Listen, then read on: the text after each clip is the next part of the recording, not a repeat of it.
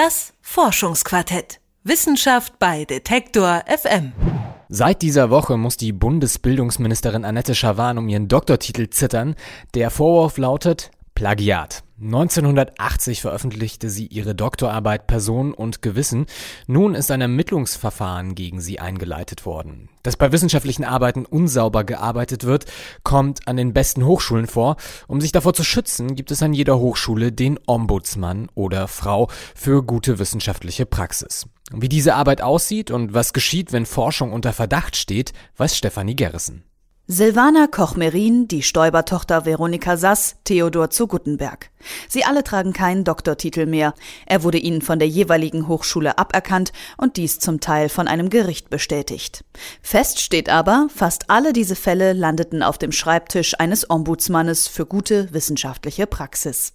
Fast jede Forschungseinrichtung hat einen Ombudsmann oder eine Ombudsfrau eingesetzt.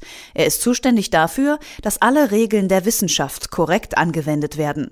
Aber er ist auch Berater und Vermittler, erklärt Professor Wolfgang Löwer von der Universität Bonn. Es kann sich also jeder im deutschen Wissenschaftsbetrieb Tätige an uns wenden, wenn er äh, Probleme hat äh, in der Verwirklichung seines Forschungsprojekts, wenn er Fehlverhalten beobachtet oder äh, Forschungsbehinderung dann kann er sich an uns wenden.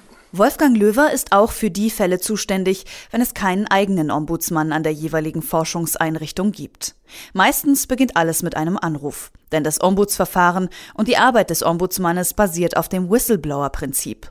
Wird einem Wissenschaftler Betrug vorgeworfen, Manipulation von Daten, Experimenten oder ein Plagiat, befragt der Ombudsmann zunächst den Wissenschaftler selbst. Und dann hören wir die andere Seite zunächst äh, schriftlich an äh, oder geben Gelegenheit zur schriftlichen Stellungnahme.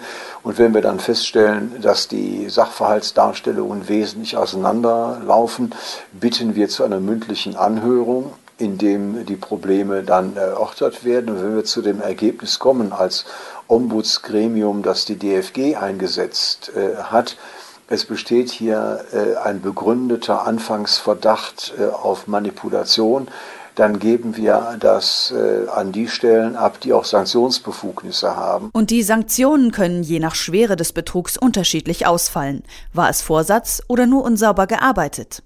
In manchen Fällen schreibt der Dekan einen Brief oder eine offizielle Rüge bis hin zur Aberkennung des akademischen Grades, ganz wie in den prominenten Fällen Gutenberg, Sass und Koch-Merin.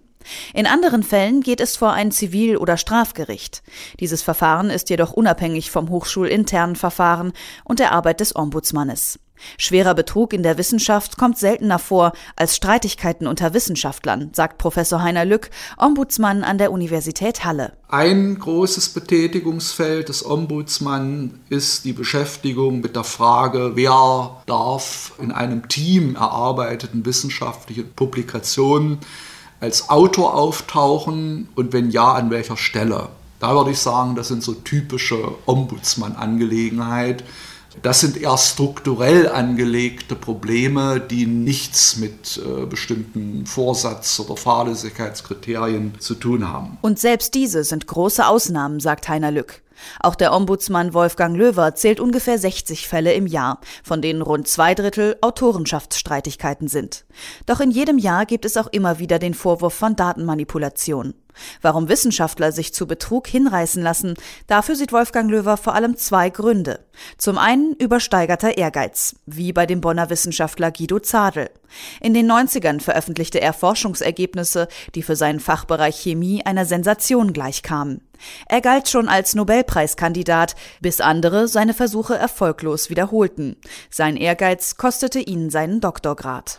Ein anderer äh, Grund ist die Dollarpupille. Die Leute sehen, einen gewaltigen Geldhaufen äh, vor sich und unterdrücken deshalb alle Zweifel, die man an sich an der Bonität des eigenen Versuchs haben müsste. Auch das senkt die äh, Aufmerksamkeit äh, herab. Gerade bei Drittmitteln, Geld von Unternehmen, die Wissenschaft fördern, ist die Summe abhängig von der Anzahl der Veröffentlichungen. In der Folge werden Forschungen in kleinste Teile zerlegt und vereinzelt publiziert. Auch hier ist die Gefahr größer, dass Daten aufgehübscht werden. Dabei ist auch die Forschung ohne positives Ergebnis wertvoll.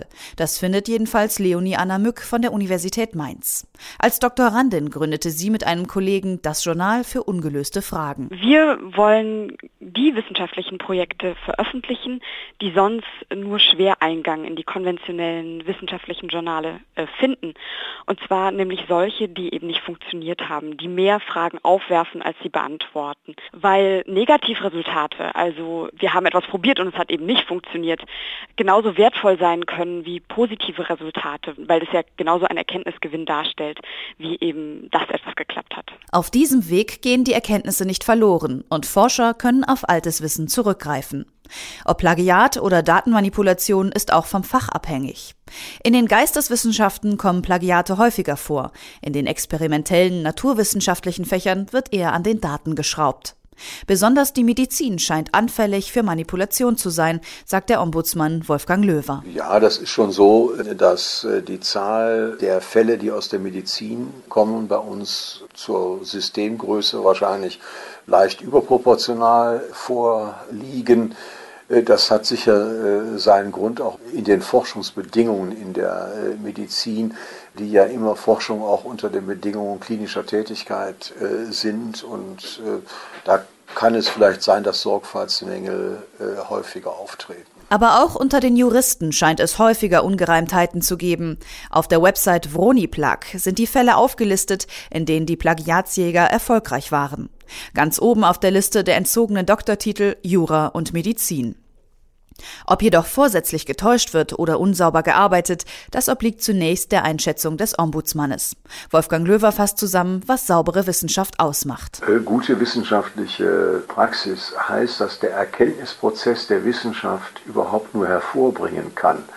Also die Methodik, die auf äh, Wahrheit und Richtigkeit gerichtet ist, auch eingehalten wird. In den Geisteswissenschaften heißt das auszuweisen, auf wessen Schultern äh, man steht in den Naturwissenschaften heißt das experimentell und intellektuell sauber die Ergebnisse herzuleiten, sodass sie für Dritte nachprüfbar sind. Wer sich daran hält, der bekommt gar nicht erst die Probleme eines Gutenberg, einer Koch-Merin und möglicherweise einer Annette Schawan. Das Forschungsquartett bei Detektor FM ist durch das Programm Neue Wege im Wissenschaftsjournalismus der Robert Bosch Stiftung ermöglicht worden.